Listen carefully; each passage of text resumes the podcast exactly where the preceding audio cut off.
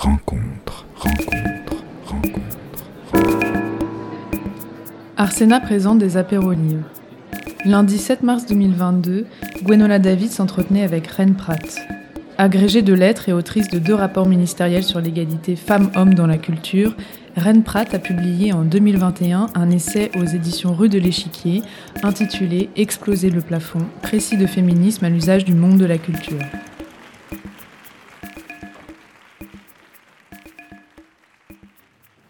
Bonsoir à toutes et à tous, bienvenue à Arsena pour euh, cet apéro libre. Nous avons le plaisir de recevoir aujourd'hui Ren Pratt, autrice de Exploser le plafond, précis de féminisme à l'usage du monde de la culture. C'est édité chez Rue de l'Échiquier dans la collection Les Incisifs. Bonsoir Ren Pratt. Bonsoir, bonsoir.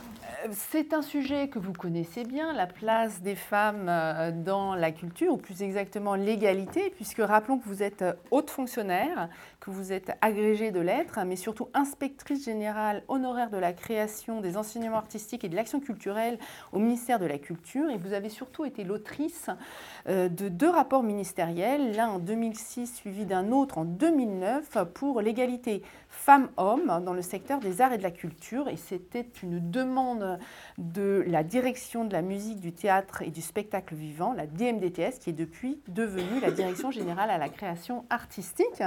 Euh, donc euh, un sujet que vous avez abordé il y a déjà quelques temps.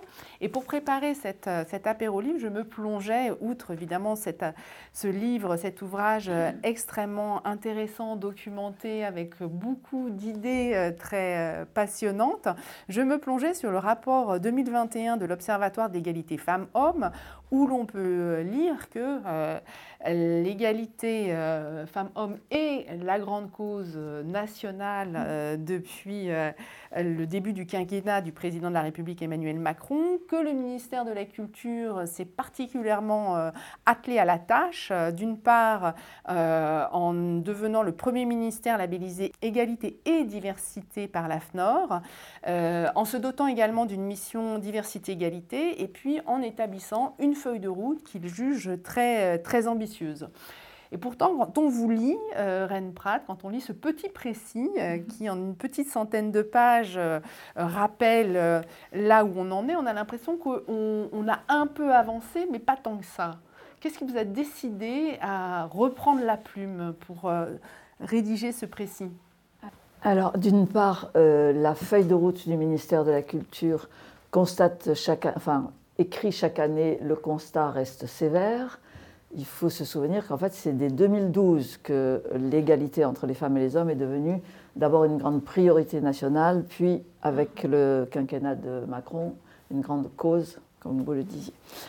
Euh, et donc le ministère lui-même euh, reconnaît que le constat reste sévère, les choses ne bougent pas beaucoup, euh, à tel point que hum, en 2019-2020, je continue à être invitée pour parler de ce qu'il est convenu d'appeler mes fameux rapports, dont le premier, a-t-on dit, écrit dans la presse nationale, a fait l'effet d'une bombe. Et hum, voilà. Et puis un, eh ben, jour, j'ai été un peu énervée et je me suis dit qu'il fallait que j'écrive de nouveau pour faire le point sur ce que j'en pensais aujourd'hui.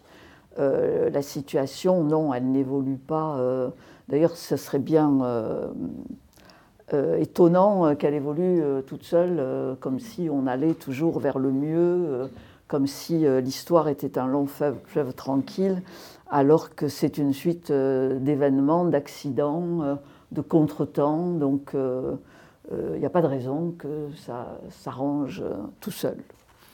Alors, il n'y a pas de raison que ça s'arrange tout seul. Néanmoins, en replongeant dans les chiffres que vous aviez produits en 2006, euh, on peut constater une petite amélioration, puisqu'à l'époque, 92% des théâtres consacrés à la création dramatique étaient dirigés par des hommes. Il en était de même pour 89% des institutions musicales, etc., etc.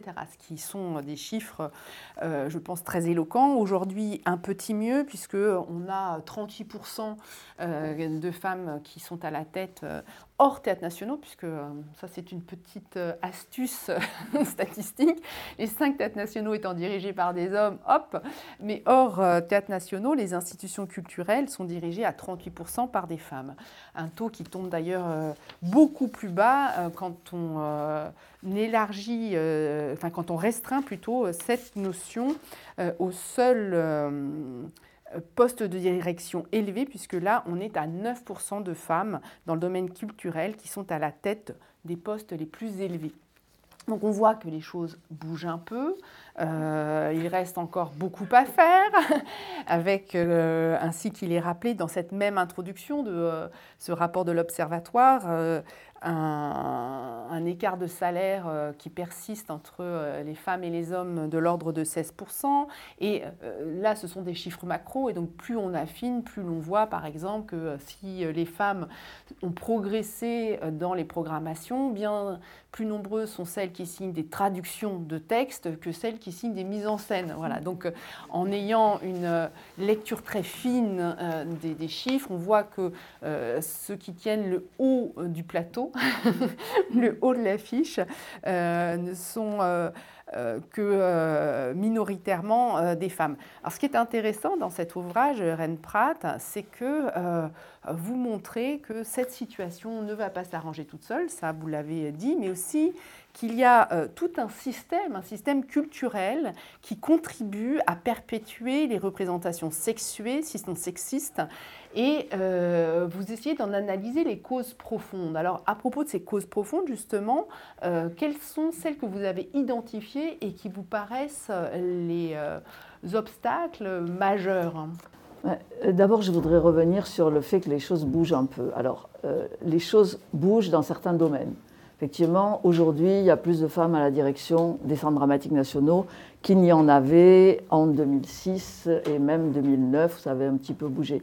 En revanche, euh, au mois de décembre, j'étais invitée par l'Association des centres chorégraphiques nationaux euh, qui ont mis en place un travail assez important et, très, de très grande qualité, je pense, euh, parce que l'inquiétude vient de la disparition, de la quasi-disparition des directrices à la tête des centres chorégraphiques nationaux. Donc, quand je dis les, les choses n'évoluent pas forcément dans le bon sens, euh, il y a des, événements et des contretemps, on voit bien que euh, les avancées peuvent, sont tout à fait euh, reversibles. Alors, la première raison, je dirais, c'est que quand même ce sont des questions de pouvoir. On a parlé des postes de direction, on a parlé rapidement des salaires. Moi, je ne veux pas revenir sur les chiffres parce que, hum, voilà, c'est pas, on les connaît. c'est bien qu'il soit, que maintenant des statistiques sexuées soient faites. On espère, euh, on pourrait espérer que des statistiques soient faites aussi euh, pour compter euh, les gens d'origine et de couleurs différentes. C'est encore interdit dans ce pays et c'est pas pour rien parce que les chiffres sont utiles, mais laissons-les pour un stand de côté et essayons de voir effectivement comment ça se passe. Alors d'abord, c'est une question de pouvoir et je ne vois pas que quiconque a un pouvoir ait envie de le laisser à d'autres. D'autre part, euh, je crois qu'il y a une grosse inquiétude individuelle sur l'idée de la disparition euh, annoncée, euh, sa propre mort, tout le monde sait qu'on y pense. Et donc ce qui se passe, c'est que quand on est conscient qu'il faudra passer la main à un moment, on s'organise pour la passer à des gens en qui on se reconnaît et qui vont donc prendre la suite et c'est un peu comme une façon de continuer à exister à travers d'autres. Et euh, les hommes euh, qui dirigent euh, ont eu tendance, toutes ces années, à se reconnaître dans des hommes plus jeunes qu'eux, qui leur ressemblent.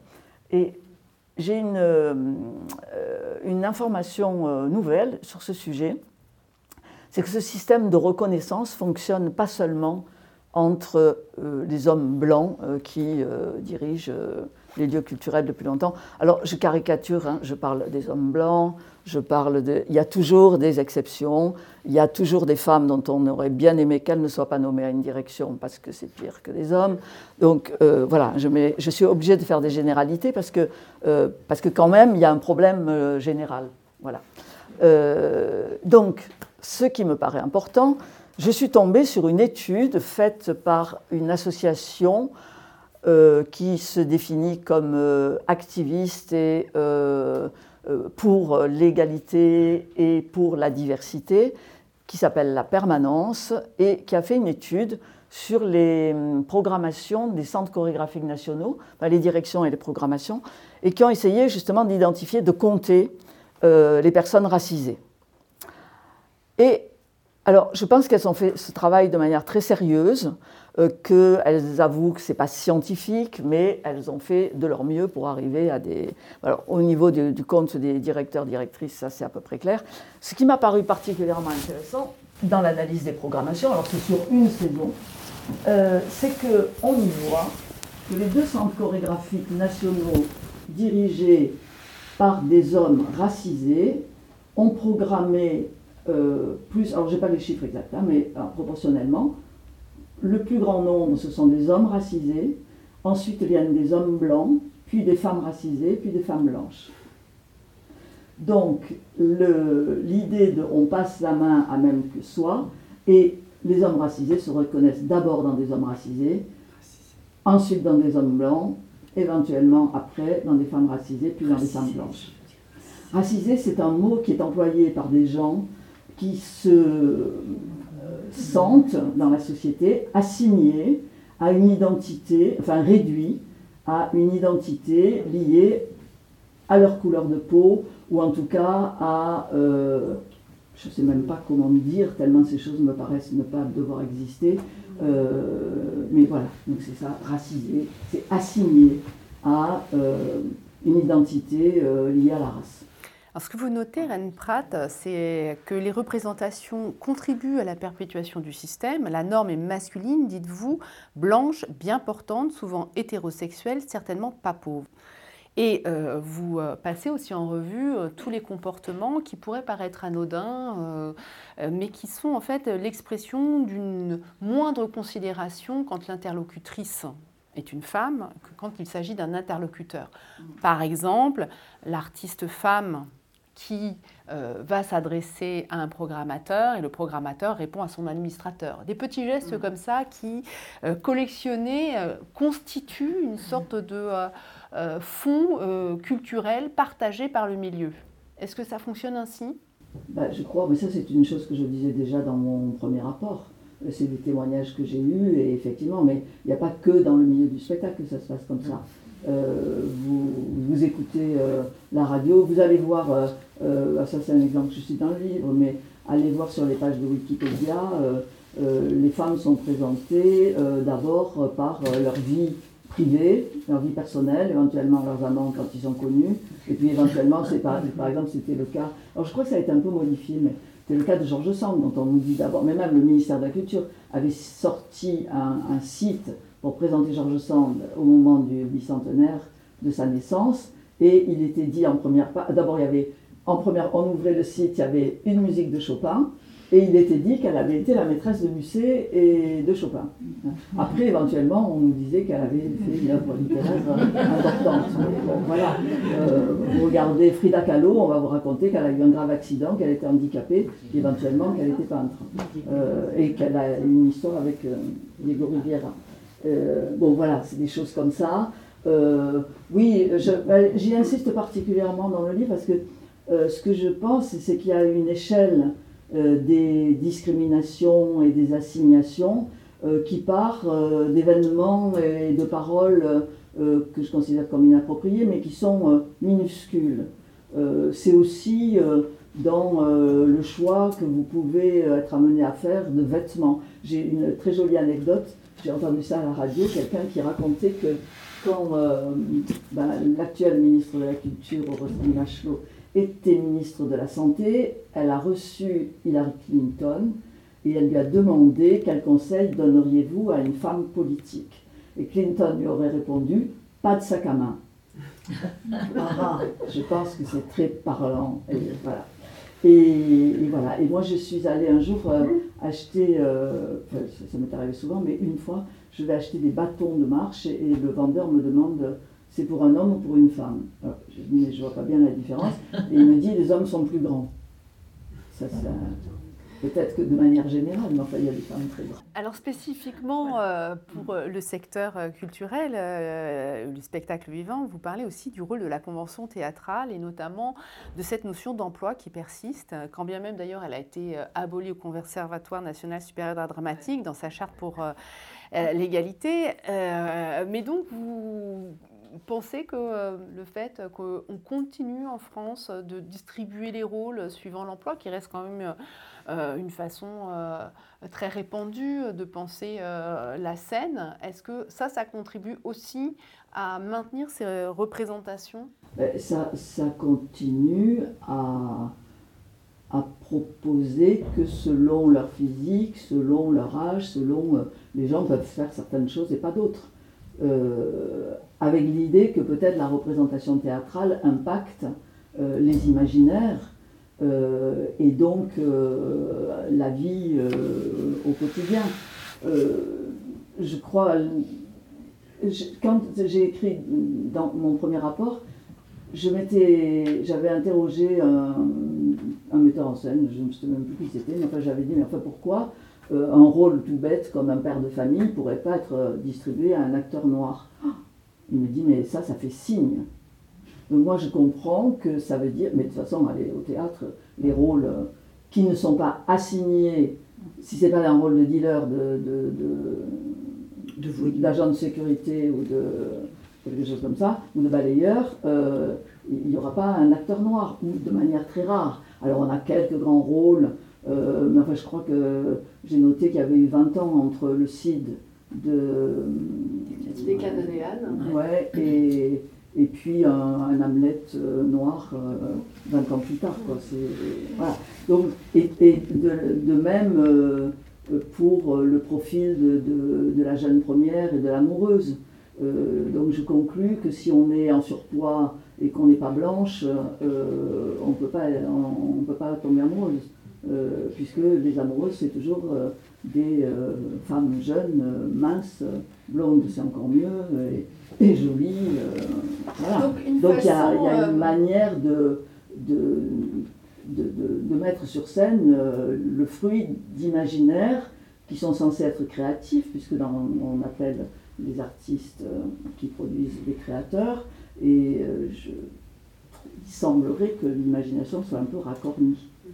Voilà. Alors ça a changé au Conservatoire national supérieur d'art dramatique, effectivement, où la notion d'emploi est définitivement abolie, mais on a quelques témoignages euh, de jeunes actrices sorties du conservatoire qui, arrivées sur les plateaux, euh, retrouvent la triste réalité. Mhm. Et donc vous appelez euh, donc à une réinterprétation massive et très libre, c'est-à-dire libre de cette notion d'emploi, à la fois des pièces du répertoire Mm. classique et contemporain aussi. Et C'est ce, que- c'est ce qui ressortait de- d'une étude qu'on avait faite euh, sur les spectacles jeunes publics. Euh, c'est la seule étude que j'ai eue sur les représentations. Euh, alors c'était au moins sur, euh, sur les rôles. Et euh, effectivement, alors d'abord la grande surprise ça a été que les spectacles jeunes publics étaient mis en scène majoritairement par des hommes. Ensuite, ça devait être un peu plus de 50%. Ensuite, à peu près 30% par des duos ou des équipes mixtes. Et en dernier lieu, par des femmes, ce qui est quand même une grande surprise. Parce qu'on vous dit toujours, moi, le spectacle jeune public, là, ce sont des femmes. Eh bien non, mais dès qu'elles ne sont pas absentes, elles ont l'air d'être nombreuses, voire euh, trop nombreuses. là. Et donc, euh, Sylvie Cromer, donc, qui avait conduit cette étude, avec d'ailleurs la participation de tous les programmateurs jeunes publics euh, réunis par l'ONDA, euh, a conclué que, en fait, la norme masculine. Donc elle avait fait un travail aussi, euh, le, plus grand nombre de rôles, euh, ce sont des hommes, euh, ensuite des femmes, des petits garçons, des petites filles. Et en disant, les, les- femmes, enfin le- les femmes ou les filles ne sont pas absentes, mais elles ont toujours des rôles spécifiques. La norme est masculine. Et alors, une femme pourra être un personnage, mais exceptionnel.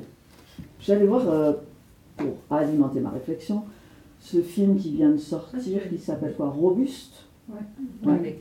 Et alors là, je me suis dit, bon, il faut que je fasse attention, parce que là, quand même, euh, euh, il y a une femme noire, euh, ronde, euh, qui a un rôle. euh, Ben oui, elle a un premier rôle, ou second, je sais pas comment on dit, ça, le film se termine quand même sur Depardieu, elle, elle a été évacuée quelques minutes avant, mais c'est quand même un rôle d'agent de sécurité. Dans les facteurs de blocage euh, que vous examinez, Anne Pratt, euh, dans ce précis, il y a aussi euh, toute la construction de la politique culturelle, puisque vous remontez même très loin, jusqu'à Jeanne Laurent, d'ailleurs évacuée très vite de l'histoire des politiques culturelles en France, réhabilitée depuis, depuis peu, parce qu'on parle beaucoup d'elle ces dernières années. Mais en tout cas, vous revenez quand même très loin dans la genèse hein, et la mise en place de du dispositif de soutien au spectacle vivant. Euh, pourquoi remonter aussi loin pour retrouver les racines de ce qui bloque aujourd'hui? Parce que euh, je pense que c'est important de faire l'histoire. Voilà.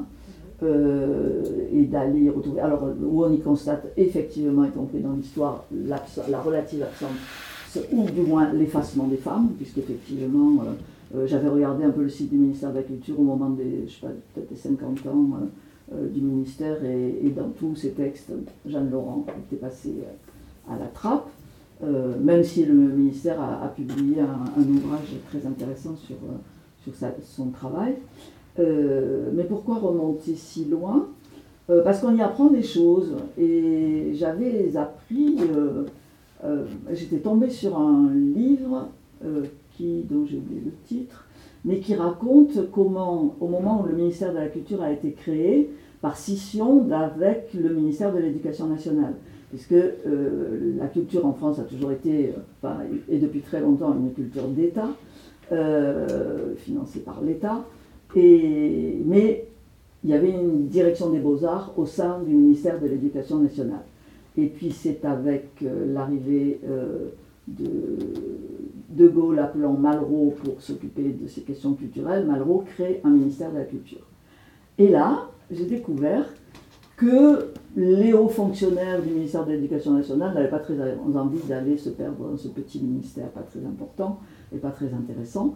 Et donc, euh, là où on a trouvé des bonnes volontés pour venir s'occuper de la culture, ça a été euh, parmi les administrateurs de la France d'outre-mer, donc les coloniaux, qui ont eu à cœur euh, d'apporter la culture sur tout le territoire français. Donc là, on aborde une question un peu différente, mais qui va avec. Euh, et j'ai aussi écrit ce livre pour dire que, euh, d'abord, je ne parle pas que des arts du spectacle, mais de tout le spectre de la culture et de la communication. Et d'autre part, que toutes les questions d'inégalité et de discrimination sont liées. Et l'idée qu'il y a une culture nationale qu'on va, avec de grands artistes, qu'on va déployer sur tout le territoire français, comme on a déployé euh, la culture française dans les territoires euh, coloniaux, euh, ben quand même, je trouve que c'est important de, le savoir. moi, ça m'a intéressé. Voilà pourquoi je remonte aussi loin.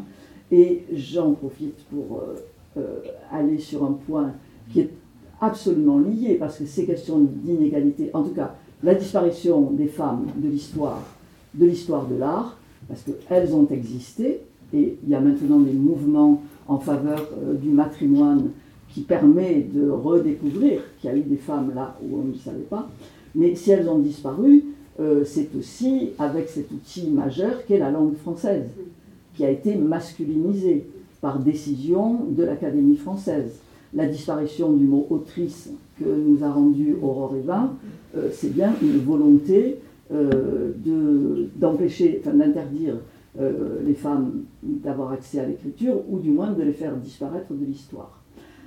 Et j'ai découvert récemment, dans un ouvrage qui n'est pas cité dans mon livre, mais que je vous recommande, comment la langue française a été, je n'ai pas découvert, mais c'est expliqué d'une manière tellement claire euh, et, scientifique, et euh, comment la langue française a été un outil de conquête. Et ce livre s'appelle Provincialiser la langue, langue et colonialisme. Ça fait très longtemps que je me dis, mais pourquoi on parle toujours... Euh, moi j'ai travaillé au Maroc, hein, moi j'ai dirigé un français de Marrakech, et les Français parlent du marocain comme d'un dialecte.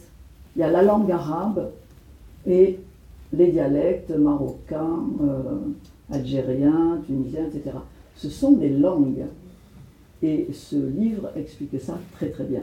De même, les patois euh, sont des langues qu'on parle en France et qu'on a éradiquées de la même manière euh, qu'on a essayé d'éradiquer les langues africaines, par exemple.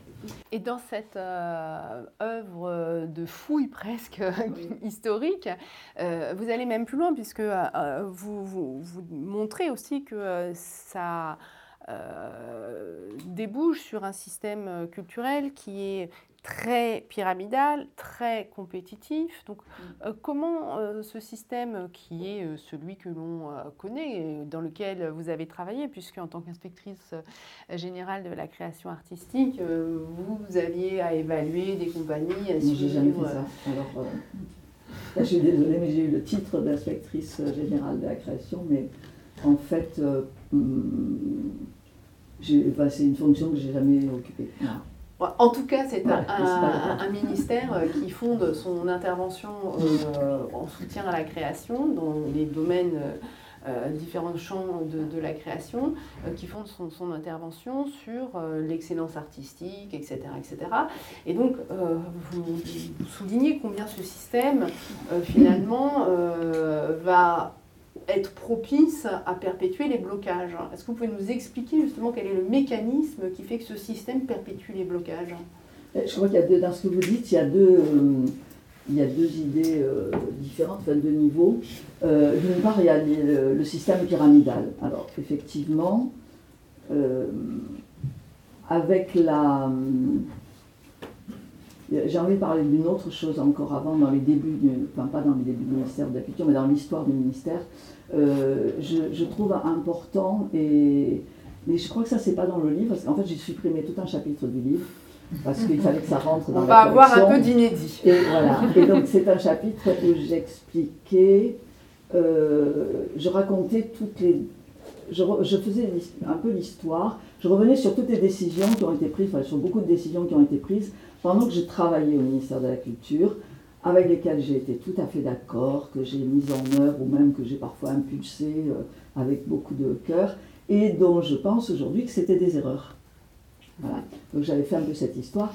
Et dans l'histoire, il y a notamment le moment où euh, Jacques Lang arrive euh, au ministère de la Culture et où il décide que les pratiques amateurs, en tout cas le théâtre amateur, c'était bon pour jeunesse et sport, mais surtout pas pour la culture. Et euh, je pense que c'était une erreur. Euh, j'ai maintenant un, peu un, argument, je dirais, pour ça. Euh, je cite dans mon livre une phrase de Baptiste Morisot, dont vous avez peut-être lu certains livres. C'est quelqu'un qui travaille sur, je dirais, sur le vivant, sur nos relations avec les animaux, etc. Et il, il nous dit que c'est dans notre civilisation occidentale, depuis euh, les clercs médiévaux, euh, qu'on a inventé de, de capturer euh, tout le savoir au profit de quelques-uns qu'on a appelés des experts ou des scientifiques. Et c'est nier, dit-il, le fait que dès qu'il est en vie, que dès qu'on est en vie, on enquête. Et je crois que c'est très. Alors je vous renvoie à la citation, euh, enfin si vous trouverez ça dans mon livre, si vous le, si vous le lisez. Euh, sinon je pourrais vous dire après où, ça, se trouve. Mais euh, ça a été très très éclairant pour moi. Et je mets ça en relation avec cette éjection des pratiques du théâtre amateur. Donc il fallait être professionnel. Et il fallait donc être, pour être subventionné, pour pouvoir... Et à l'époque, il n'y avait pas du tout le même... Et moi, j'étais je travaillais en drac euh, un, peu à cette époque-là. je me souviens très bien d'avoir été, euh, en étant en drac, très vigilante à ne pas laisser passer et à ne pas subventionner des gens qui ne seraient pas, ne s'avéreraient pas professionnels. Et, maintenant, je pense que c'était une euh, erreur. Et ça, parce que j'ai bien vu comment ça a poussé des gens à se professionnaliser, ce qu'ils n'auraient pas forcément fait. Parce que j'en ai reçu des gens comme ça, qui venaient et Donc, on a un milieu qui a énormément évolué. Euh, on est parti de quelques dizaines, même pas, de, compagnies euh, dramatiques, qui beaucoup sont devenues des CDN, euh, des troupes permanentes, puis des CDN. Et on est arrivé aujourd'hui, il doit y en avoir à peu près 1500, je crois, dont 600 compagnies subventionnées. Il doit y avoir 300 conventionnés, 300 euh, aidés au projet, quelque chose comme ça. Je parle seulement du théâtre. Donc déjà, il y a un écrémage entre tous Oui, ces c'est gens 6 000 qui sur veulent- 600 dans les chiffres que vous citez. Pardon C'est 6 000 euh, Ah, c'est 6 compagnies 000, carrément, ouais. et Ouais, ouais. 600 compagnies Donc, je suis euh, fâchée avec les chiffres, conventionnées. mais- mais Donc, ceux qui sont écrits sont, sont vrais.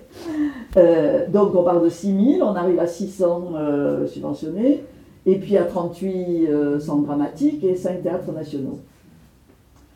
Donc bah, des gens qui ont envie euh, de progresser, euh, eh bien c'est sûr que, alors pas tout le monde a envie de diriger un centre dramatique, mais une fois qu'on y est, on n'a sûrement pas envie de lâcher.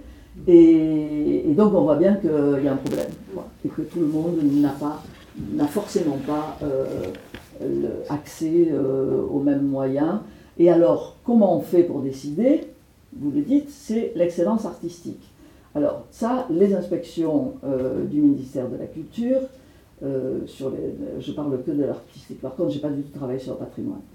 Euh, en tout cas, l'inspection du théâtre, parce que je les ai un peu fréquentées d'un peu plus près, euh, régulièrement, de tous les 3, 4, 5 ans, se réunissent en se disant bon, il faut qu'on édicte des critères objectifs pour juger euh, de la qualité des spectacles qu'on voit, donner ça au comité d'experts pour que les gens soient subventionnés en, pour, de, pour de bonnes raisons. Évidemment, euh, très vite, au bout de 3-4 réunions, ça s'arrête parce qu'on est bien incapable de définir des critères objectifs, parce que ce sont quand même c'est beaucoup d'autres raisons qui font qu'on reconnaît certains artistes plutôt que d'autres.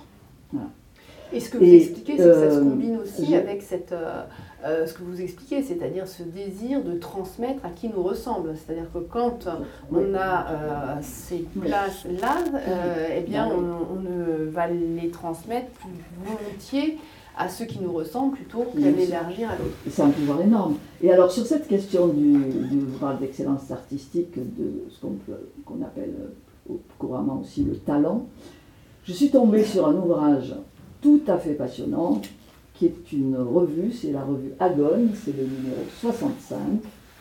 Vous trouvez ça sur Internet, vous pouvez commander directement à la maison d'édition, qui s'intitule, où il y a un gros dossier euh, réalisé par un certain nombre de chercheuses et chercheurs euh, qui porte sur, ça a été des, ce sont des études quantitatives et qualitatives sur ce qui se passe dans les écoles d'art, euh, plastique, art plastique, euh, euh, euh, pardon, euh, conservatoire de théâtre, musique, danse, photo, enfin il y a, y a un- un- une étude un peu sur chaque domaine. Et cet ouvrage s'intitule, enfin cet, ensemble d'études, le titre c'est Sous le talent, la classe, le genre, la race. Alors je suis très contente parce que là, pour le coup, c'est pas moi qui le dis, ce sont des universitaires qui ont fait des recherches. Ils sont allés, ils ont fait des, statistiques, ils sont allés assister à des jurys, euh, écouter ce qui se passe, comment dans les jurys, euh, dans les délibérations, on parle euh, des jeunes personnes qui viennent se présenter. Et ben, je vous conseille vivement euh, cette euh, lecture. Et l'un d'eux, je crois que c'est celui qui a travaillé sur l'école du ballet de l'opéra, euh, dit, euh, parle du talent comme d'un principe de justification des inégalités. Voilà. Alors après, euh, je ne sais pas comment on fait, hein, mais je pense qu'il est important d'interroger euh, Notre perception le- du talent. le- ce système, quoi. Comment ça marche. Il y a un phénomène nouveau euh, depuis euh, quelques temps, et bien heureusement, nouveau par rapport à la situation qui existait déjà, mais qui était passée sous le silence en 2006, c'est le mouvement MeToo, c'est la lutte contre les violences euh, sexuelles et sexistes. Euh, et euh, à cet égard, vous montrez qu'on a souvent à cet égard, excuser l'homme au motif que l'artiste faisait œuvre. Et que ça, ça contribue a perpétué euh, une inégalité fondamentale entre les femmes et les hommes. Oui, oui, alors ça, ben là, il y a encore il y a deux sujets. Il y a, la question de, de l'émergence du mouvement MeToo théâtre. Euh, on ne l'a pas vu encore sortir dans le domaine de la danse, mais euh, des quelques témoignages que j'ai, euh, il faudrait aussi aller y regarder de plus près. On reviendra sur l'idée de l'homme et l'artiste. Euh, mais ce que je constate euh, là depuis que je tourne, parce que je, fais beaucoup de rencontres autour de ce livre, et j'ai donc beaucoup de témoignages, et, je crois que le mouvement MeToo, euh, oui, il fait apparaître, enfin il commence à faire apparaître des situations qui sont extrêmement graves dans ce milieu, et tout particulièrement dans les écoles. Je crois qu'il se passe dans des écoles d'art en France, mais là j'étais en Belgique, j'étais à Liège le week-end dernier. Euh, euh, il y a eu aussi des témoignages euh, d'étudiantes ou d'anciennes étudiantes euh, d'école de théâtre. Et je crois que c'est très très grave. Et, euh, c'est très compliqué parce que euh, tant qu'il n'y a pas des faits qui sont condamnables au regard de la loi, ou, ou dont on est compris qu'ils sont condamnables au regard de la loi, parce que des gestes et des paroles inappropriées, euh, c'est pas, c'est aussi condamnable. Euh, mais tant qu'il n'y a pas des faits euh, plus graves et avec des preuves et des témoins, et donc c'est vraiment compliqué, euh, c'est très souvent évacué comme n'ayant pas existé. Et je me suis rendu compte d'une chose, c'est à Liège que j'ai compris ça, des témoignages que j'ai eus, je me dis, mais en fait, ces hommes qui enseignent, alors dans les écoles d'art c'est pire parce qu'il n'y a quasiment que des hommes artistes qui enseignent dans les écoles d'art et il n'y a quasiment que des étudiantes. Et je me dis qu'ils ne comprennent pas ce qui se passe. Quoi. En fait, ça a toujours fonctionné comme ça. Euh, ils ont un droit de cuissage. C'est eux qui choisissent les étudiantes à l'entrée. Euh, J'ai eu un témoignage récemment euh, d'une école d'art qui, euh, à l'occasion du, euh, du confinement, a fait une sélection sur dossier et donc a anonymisé les dossiers. Il est sorti une stricte parité entre les garçons et les filles. Or, dans les écoles d'art, on ne recrute que des filles, quasiment. Quand, euh, il y a quelques années, j'avais été auditionnée par le Sénat et on m'avait interrogé sur ce qui se passait dans les écoles d'art j'avais suggéré qu'on interroge plutôt une enseignante d'école d'art et qui avait révélé euh, les situations euh, euh, graves que subissent les étudiantes dans les écoles d'art. Et on m'avait dit que certaines, on se demande bien ce qu'elles font là, parce que franchement, elles ont tout à faire, mais sûrement pas dans une école d'art. Eh bien, je crois, et, là, le, témoignage que j'ai eu récemment de ce, ce, recrutement sur dossier anonymisé, et où tout d'un coup il sort autant de garçons que de filles, c'est quand même, je suis un peu tombée des nues, quoi. On Donc moi, euh, je découvre des choses, enfin, je continue à travailler et à découvrir des choses qui me surprennent. Et la question aujourd'hui, c'est qu'est-ce qu'on fait avec ça?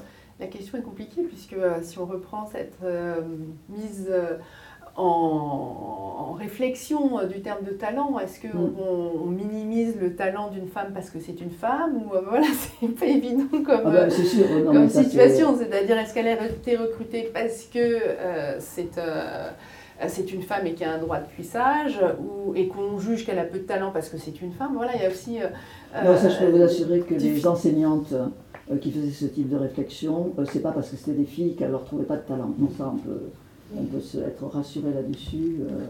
Et puis, c'est pas, une- c'est pas une question de talent. Moi, on m'a jamais dit que ces filles n'avaient pas de talent.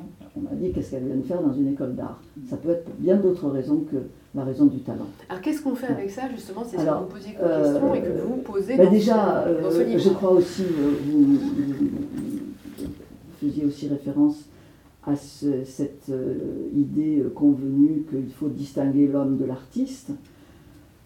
Et c'est comme ça qu'on peut donner un cinquième César euh, à quelqu'un qui est encore poursuivi par la justice internationale pour des faits de viol, par exemple. Euh, ben, je crois que le jour où on comprendra que l'artiste qui est honoré, c'est quand même l'homme qui en jouit, de l'hommage qu'on fait à l'artiste, euh, voilà, je crois qu'il faut commencer à penser un peu autrement. Et apparemment, c'est compliqué, parce que ça fait longtemps qu'on pense de cette façon-là. On pense de cette façon-là parce qu'il y a aussi euh, cette tradition de la présomption d'innocence, euh, d'ailleurs, sur Donc ça, laquelle ça n'a rien à voir. euh, vous, vous revenez, parce que vous, vous dites qu'il faudrait aussi, par- en termes d'égalité, instaurer une présomption de fiabilité de l'accusation. Puisque Ah bah de, euh, de personnages, euh, Mm. de- d'artistes continuent euh, de, de travailler parce que, euh, effectivement, euh, les faits ne peuvent pas être prouvés ou euh, les faits sont en cours d'instruction, ce qui ne etc. veut pas dire qu'ils n'ont pas eu lieu. Mais moi, je suis absolument rien contre la présomption d'innocence. C'est quand même la moindre, c'est la base, c'est la base de la loi et, et j'en suis bien d'accord. Euh, mais ce qui, existe beaucoup moins, c'est effectivement la, la présomption de fiabilité euh, de la personne euh, qui vient témoigner qu'elle a été frappée, violée, etc. Mais ça, ça, il suffit de lire. c'est- bien parce que c'est plus dans les rubriques de faits divers maintenant, ça devient quand même des articles de fond. Et est-ce que le mouvement MeToo, selon vous, euh, de par euh, l'écho médiatique euh, qu'il a pu avoir, a eu tendance à renverser cette domination de la présomption d'innocence et cette regard et ce regard Mais- Non, mais sur la la fiabilité de l'accusation? la présomption d'innocence, elle est totale et euh, c'est pas une, euh, je dirais, elle ne, ne domine pas. Juste, il faut bien qu'il, enfin, tout le monde est d'accord avec le fait qu'il y a la présomption d'innocence. Euh, simplement, euh, il faut aussi euh, qu'il y ait la présomption que quand quelqu'un vient dire qu'il est arrivé quelque chose de condamnable, ça peut être vrai aussi. C'est- a priori, vu que le, nombre de, de moi j'ai arrêté mon téléphone. je. Euh, J'avais trouvé, je cite dans mon livre les, chiffres dans un article du Monde, sur le nombre de, le, enfin, le pourcentage de faux témoignages, enfin de fausses plaintes de femmes qui sont allées se plaindre parce qu'elles ont été battues, euh, etc., est tellement minuscule que, a priori, une femme qui vient de dire qu'elle a été battue ou violée, il faut la croire. Parce qu'il y en a tellement peu euh, qui l'inventent que.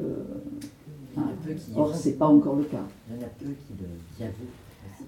Alors, Ouais. on, on- Oui. on reviendra un moment euh, de nos échanges de questions sur ces, ces questions-là, mais euh, Mm. je disais ça parce que euh, dans euh, les, l'actualité récente, on, on a assisté à des démissions parce que des personnalités euh, euh, avaient été signalées par, par MeToo et que ça a conduit à leur démission ou à, à leur mise en retrait.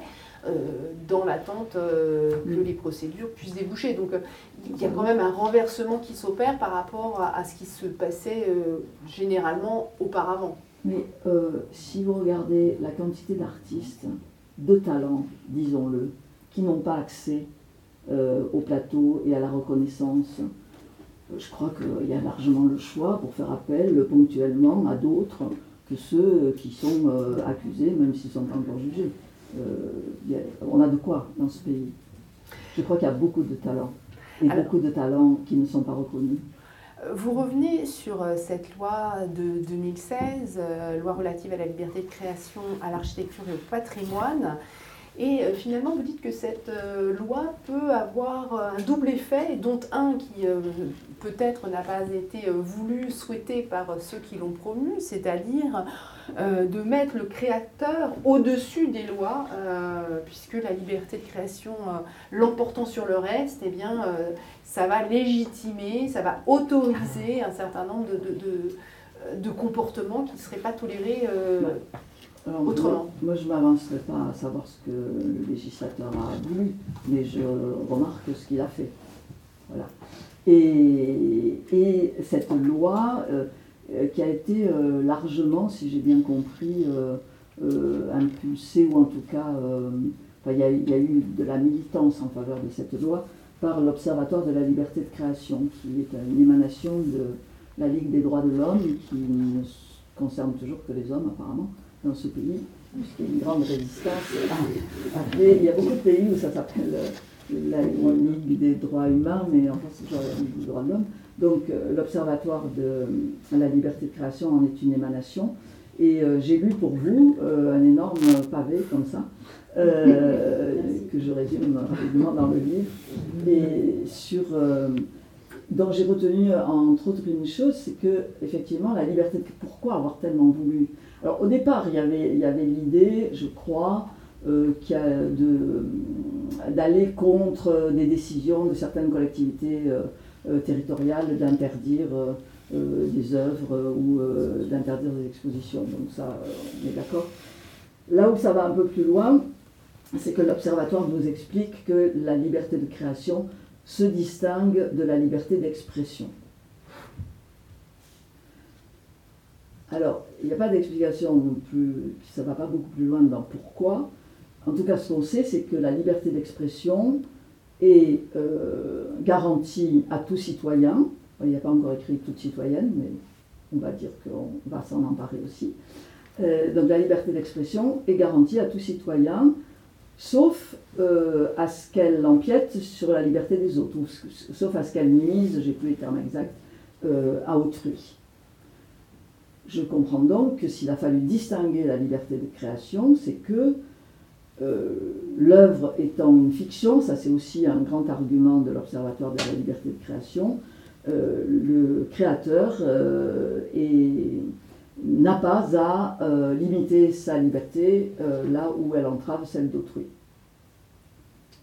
Alors, je ne sais pas si le législateur ne l'a pas voulu, mais en tout cas, c'est ça qui a été fait. Donc, je crois que ça, simplement, ça manifeste un état d'esprit euh, qui va à l'encontre des, avancées que l'on pourrait souhaiter pour que les gens vivent mieux les uns et les autres ensemble. Mais cette histoire de, de, de- l'i- l'idée que à partir du moment où quelqu'un est accusé, est soupçonné,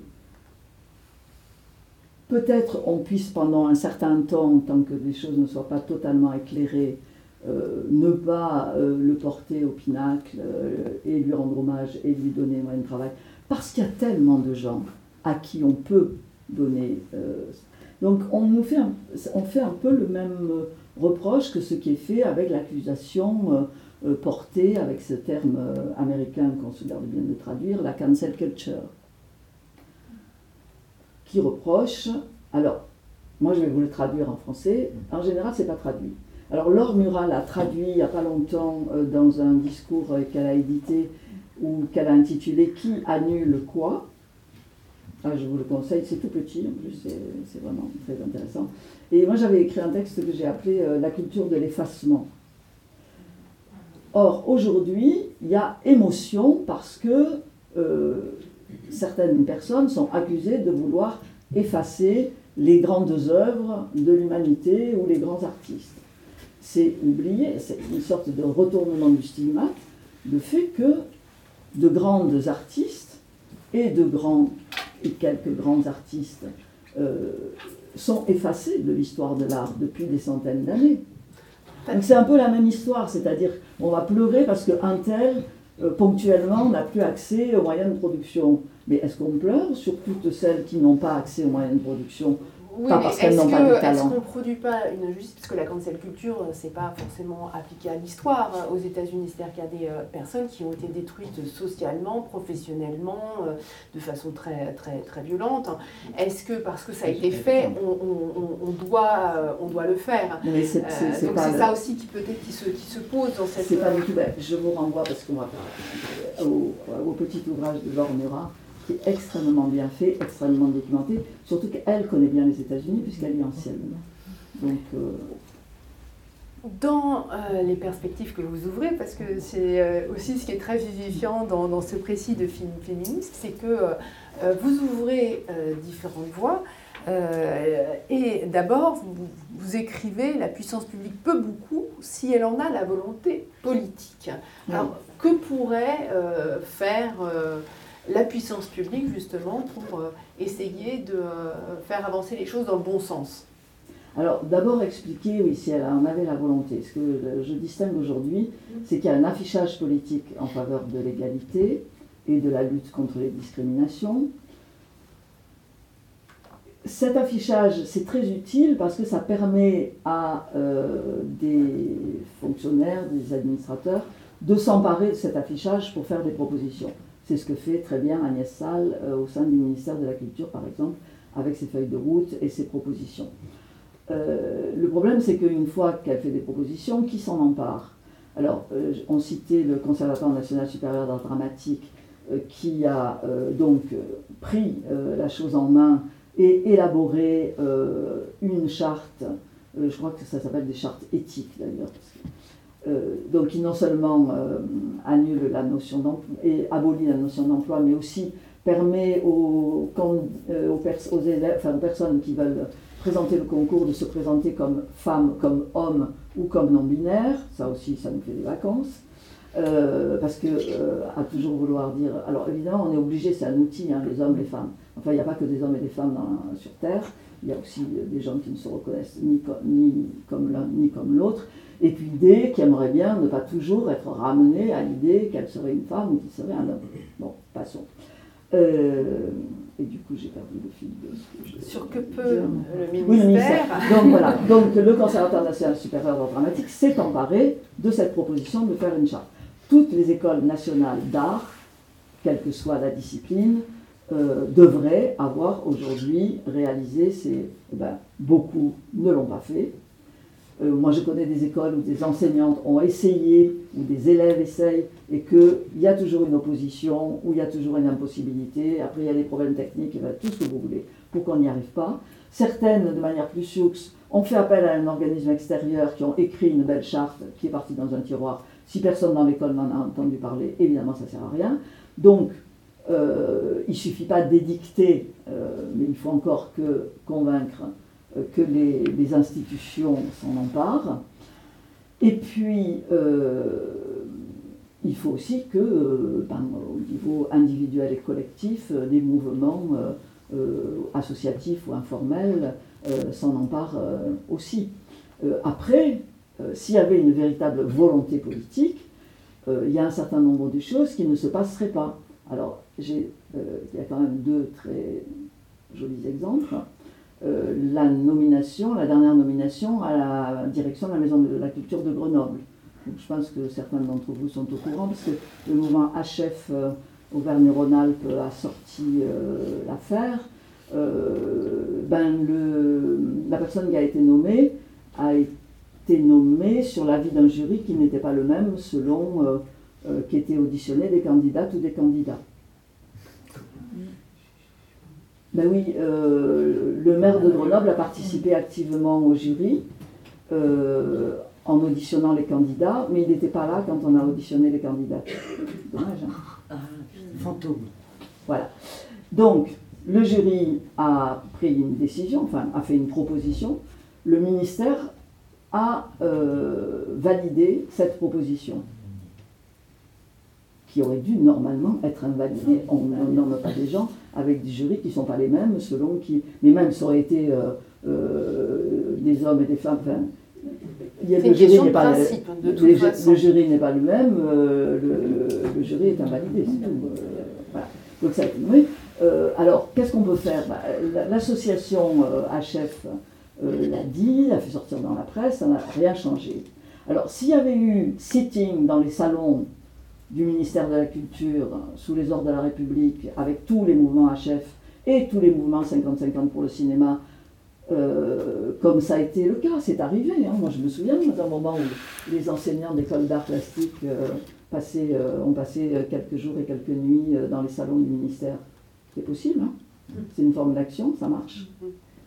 Alors, ce qui est très stimulant aussi dans, dans cet euh, ouvrage, c'est que vous euh, puisez dans les lectures, euh, vous avez cité Baptiste Morisot, vous euh, citez aussi Donna Haraway, Vinciane Després, Bruno Latour, donc tous ces penseurs qui nous amènent à repenser le vivant autrement et justement à sortir de cette euh, binarité, certains avec des cyborgs comme Donna Haraway, mais d'autres avec euh, euh, une façon de tracer des continuités avec le vivant comme Baptiste Morisot, etc. etc. Et euh, c'est stimulant parce que euh, ce combat ou ce débat euh, sur euh, l'égalité et la parité, il est euh, toujours très binaire, c'est-à-dire il ramène les individus à une composante de leur identité, Mhm. c'est-à-dire euh, d'être femme ou d'être homme. Et finalement, euh, on a une conception euh, très uniforme euh, de l'identité, avec une, une vision où l'égalité serait au fond un peu le, le semblable, alors que la, la réalité est beaucoup plus nuancée que cela.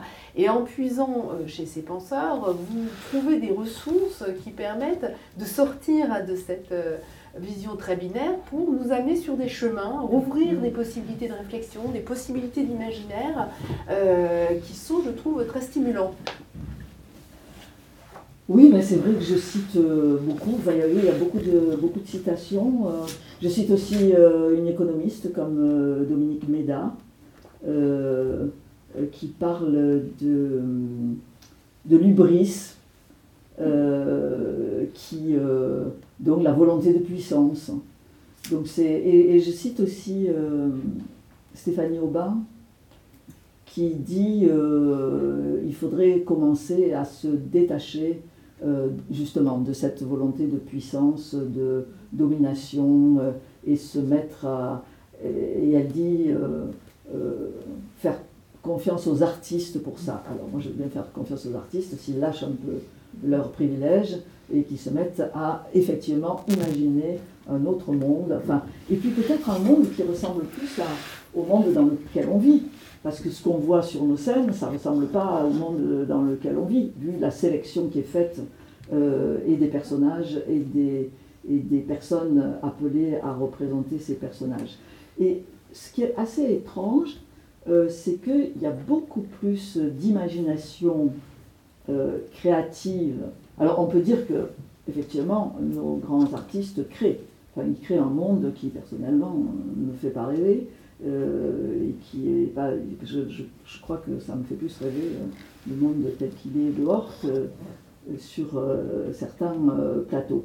En revanche, il y a un certain nombre de gens qui travaillent sur les, ce qu'on appelle les cultures populaires. Alors c'est un peu bizarre parce que il y a Jennifer Padgemi qui a écrit euh, Féminisme au pluriel, bien sûr, pop culture, et puis Sandra Logier euh, qui travaille beaucoup sur les séries. euh, et, ce qu'elles disent l'une et l'autre euh, de ces cultures. Alors, je pense qu'elles disent populaire parce que ça touche beaucoup plus de gens, évidemment, que le très petit nombre de gens qui viennent se reconnaître euh, sur euh, nos plateaux de théâtre, et qui sont en quantité euh, tout de même assez limitée, puisque c'est un peu difficile d'ouvrir les théâtres plus que ça. Et donc cette euh, culture qui touche beaucoup plus de gens est aussi à beaucoup plus à l'image du monde tel qu'il est, euh, que ce soit dans les séries américaines, les variétés. Et, et, Comme, comme dit Dominique Méda, que vous citez, donc réapprendre à parler du point de vue de l'intérêt commun, euh, et donc de retrouver cette diversité. Alors, euh, vous vous montrez, mais on- je vois l'heure qui tourne, on n'aura pas le temps d'en parler euh, plus en détail, mais tout ce qu'on s'est dit sur euh, les enjeux de l'égalité, euh, les enjeux de la discrimination, eh bien, euh, sont euh, pour vous euh, tout à fait reproductibles euh, sur le plan de la diversité. Et vous citez d'ailleurs euh, Christiane Taubira, euh, qui dit L'inégalité homme-femme est à mes yeux la matrice de toutes les inégalités. Tant que nous n'aurons pas installé psychologiquement, intellectuellement cette nécessaire égalité au sein de nos sociétés, tant que les faits, les lois toléreront le sexisme, nous donnerons prise aux autres inégalités. Et vous montrez comment, euh, finalement, euh, par cette notion euh, d'intersectionnalité, les inégalités qui sont mises en place et perpétuées entre les femmes et les hommes se retrouvent euh, entre les blancs, les noirs, les, les- les- sur la couleur de peau, se retrouvent aussi euh, selon les classes sociales, euh, etc., etc. Et que tout ça, euh, finalement, se conjugue et, en général, converge pour stratifier la, la- la- la société. et quand on est juste à l'intersection de tout ça, ça doit pas être facile.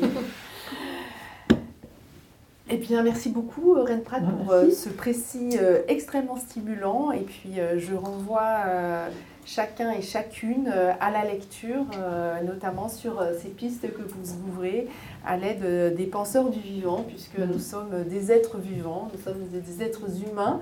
Et c'est cela qui qui fondent euh, notre en commun.